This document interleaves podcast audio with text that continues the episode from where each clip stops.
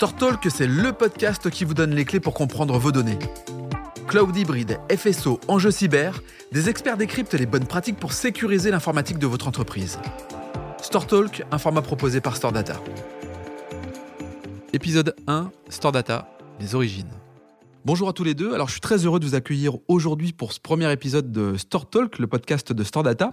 Alors, pour celles et ceux qui ne vous connaissent pas encore, je suis en compagnie de Marc Michel, directeur général et fondateur de Store Data. Bonjour Marc. Bonjour Laurent. Et puis euh, Olivier Techman, PDG de Store Data. Bonjour Olivier. Bonjour Laurent. Alors peut-être avant de rentrer dans le vif du sujet, sur les origines, sur le, fondement même de Store Data, ce qui serait assez intéressant, c'est que Olivier, tu présentes en, allez, en 30 secondes, qu'est-ce que Store Data? Donc StoreData est spécialiste depuis 35 ans dans le stockage et la sauvegarde des données informatiques. Tu n'es pas sans savoir, Laurent, que les entreprises font face à une explosion du volume des données et notre rôle est de leur faciliter l'accès à leurs données de façon continue et en toute sécurité. Bon, bah ça c'est très clair. Alors, ensemble, vous avez façonné euh, StoreData. Justement, j'ai envie pour ce premier numéro qu'on revienne sur cette aventure. Marc, si on revient à la jeunesse de StoreData, on est au tournant des années 1990. Qu'est-ce qui te pousse à créer Store Data à l'origine? Alors, on est plutôt euh, en 1987. Ça, c'est précis, ça. C'est comme dans l'informatique, il faut être précis. Faut être précis, exactement. Donc, euh, bah, j'avais un, j'avais déjà une entreprise et un de mes clients euh, qui était ingénieur technique chez Bull a senti l'évolution du marché, notamment l'explosion des données, comme on parlait tout à l'heure, et le besoin de faire des sauvegardes de quantités de données beaucoup plus importantes. L'arrivée sur le marché de technologies beaucoup plus capacitive a fait que, euh, bon, euh, on a créé Store Data et on a importé du matériel américain mmh, mmh. De, stockage de données avec des lecteurs de bande plus capacitifs. Ces constructeurs américains se sont mis à, aussi à faire des robotiques. Mmh. Donc euh, les robotiques, bah, il fallait les manager, on va dire, avec des logiciels. Donc ça nous a amené à faire, à offrir au marché des matériels et des logiciels susceptibles de sauvegarder ces données. Et nous sommes devenus à ce moment-là des vrais spécialistes de la sauvegarde. On a vraiment commencé sur cette partie-là et à naturellement développer du service autour de ça, du service de support hardware, service de support logiciel et tout à l'avenant. Voilà. ce que je comprends, c'est que Store Data est un peu facilitateur de différentes solutions qui à l'époque émergeaient et, et globalement devenu spécialiste de la sauvegarde. Absolument. C'est exactement ça. Évidemment, l'aventure entrepreneuriale, c'est toujours mieux à deux et je suis bien placé pour en parler. Olivier, tu as rejoint Stordata quelques années après son lancement pour venir euh, épauler Marc. Comment s'est construite cette association entre vous deux? Alors, avant la construction, c'est intéressant de regarder comment on, s'est connus, parce que Marc et moi, on ne se connaissait pas. Euh, si ce n'est certaines relations professionnelles qu'on pouvait avoir. Moi, je travaillais dans le groupe Bull mmh. autour du stockage et de la sauvegarde et j'utilisais les services de Stordata en tant que sous-traitant. Tu le connaissais indirectement Je le connaissais indirectement. Et lors d'un meeting euh, chez un de nos fournisseurs euh, communs euh, à Toulouse, autour d'un verre, Marc m'a dit Et pourquoi tu me rejoindrais pas? Comme ça. Et c'est parti de ça.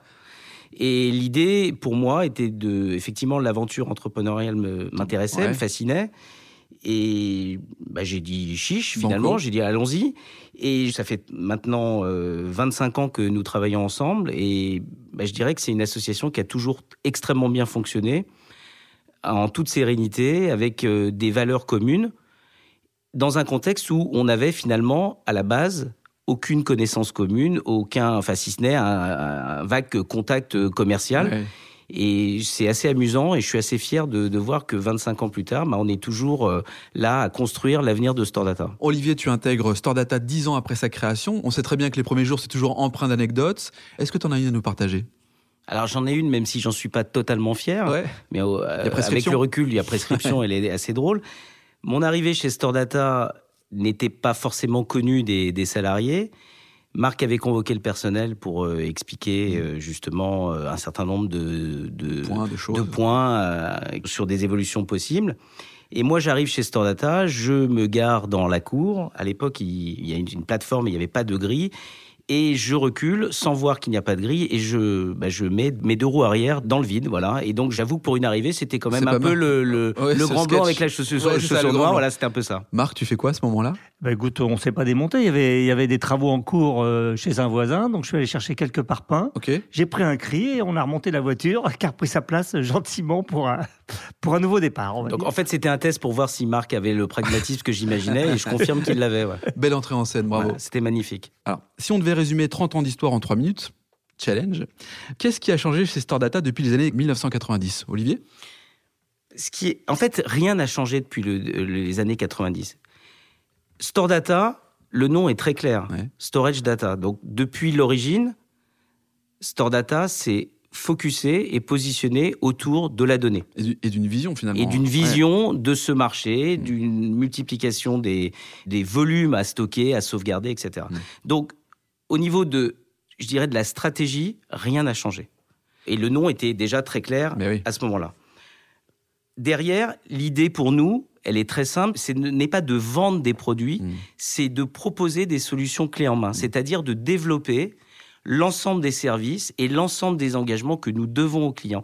Et sur ce point, Stordata n'a absolument pas changé. On, s'est renforcé, notre chiffre d'affaires a été multiplié par 25, euh, le nombre de salariés a été multiplié par 25 euh, aussi d'ailleurs. Donc voilà, donc la boîte s'est développée, mais en gardant une volonté d'être responsable et de prendre des engagements dans la durée auprès de nos clients. Avec des bases solides, on dit souvent il faut des fondations extrêmement solides. J'imagine que c'est ces 30 années-là qui font euh, cette fondation, qui permettent d'avoir des perspectives. Et quand on parle de perspectives, j'ai envie de t'entendre, Marc, finalement, sur euh, là où on va amener l'entreprise, la boîte. C'est quoi les perspectives de Store Data?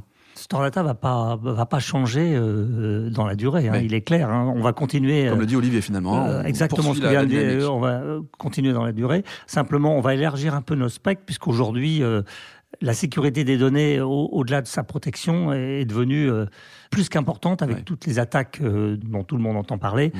Et donc, non seulement il faut sécuriser les données, mais surtout les, les empêcher d'être euh, hackés par des malveillants, on va dire. Voilà. Ça, c'est le quotidien de, de Store Data, répondre à ces problématiques de cyberattaque et euh, vous y répondez. Enfin, comment ça se passe, quoi? Aujourd'hui, on a à peu près 1200 clients. Et on constate que 2 à 3 clients sont hackés chaque mois. Chaque mois Chaque mois. Donc, c'est une réalité. Avec des rançons au bout Avec des rançons demandées, etc. Nous, les clients, quand ils sont hackés, leur, préoccupation première, c'est évidemment de trouver le patient zéro et de se débarrasser de l'attaque. Et la deuxième préoccupation, c'est de pouvoir restaurer leurs données qui ont été corrompues pour repartir et pour faire repartir leur business. Donc enjeu business. Un enjeu business extrêmement fort. Euh, certains clients nous parlent euh, de pertes euh, de plusieurs millions d'euros par jour. D'accord Donc la volonté de Store Data, c'est d'être capable, aujourd'hui, c'est ce que nous faisons, de les accompagner. Mmh dans cette phase de restauration des données, euh, de, de, de les accompagner, d'être euh, d'être là avec nos outils, avec des experts qui passent les week-ends et qui remettent les systèmes euh, en marche. L'étape d'après, comme le dit Marc, c'est effectivement de pouvoir les accompagner en amont pour encore mieux sécuriser évidemment leur informatique, leur mmh. SI, mais aussi leur sauvegarde pour se permettre, en cas d'attaque, de pouvoir repartir plus rapidement.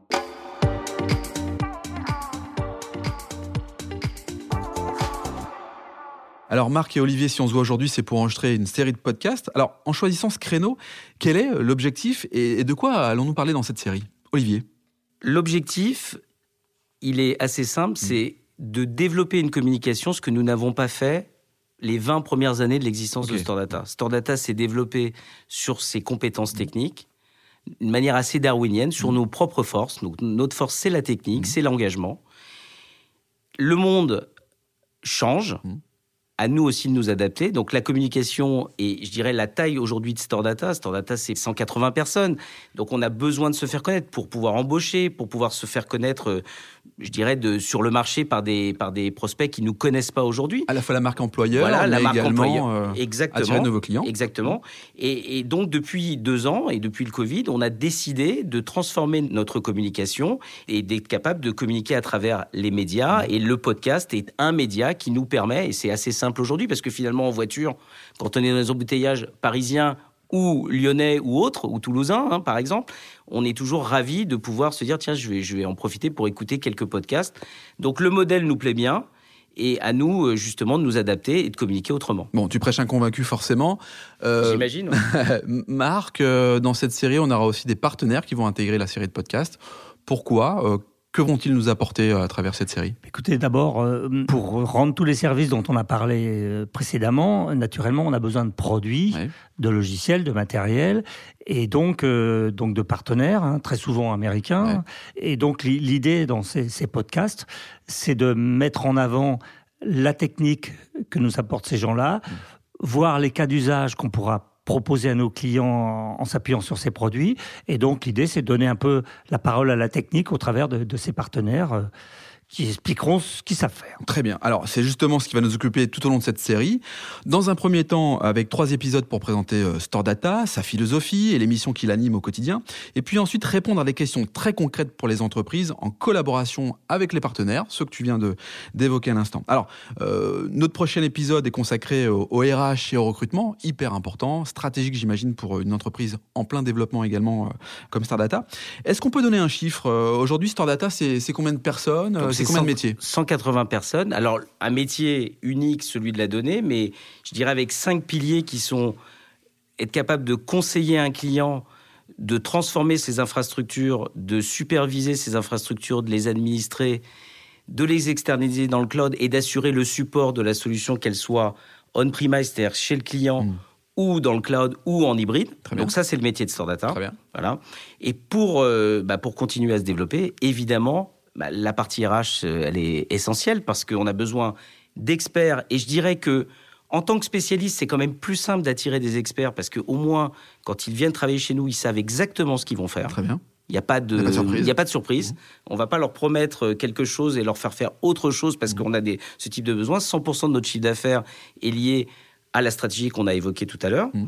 Et on a aussi besoin de construire le store data de demain. Et construire le store data de demain, c'est embaucher de jeunes ingénieurs et de les former et d'en faire les experts de demain. Très bien. On donne rendez-vous à nos éditeurs pour le deuxième épisode. Je vous remercie d'avoir participé au premier épisode de Store Talk, un format proposé par Store Data. Merci. Merci Laurent. Merci d'avoir écouté cet épisode. Pour retrouver les autres épisodes de Store Talk, rendez-vous sur votre plateforme d'écoute préférée.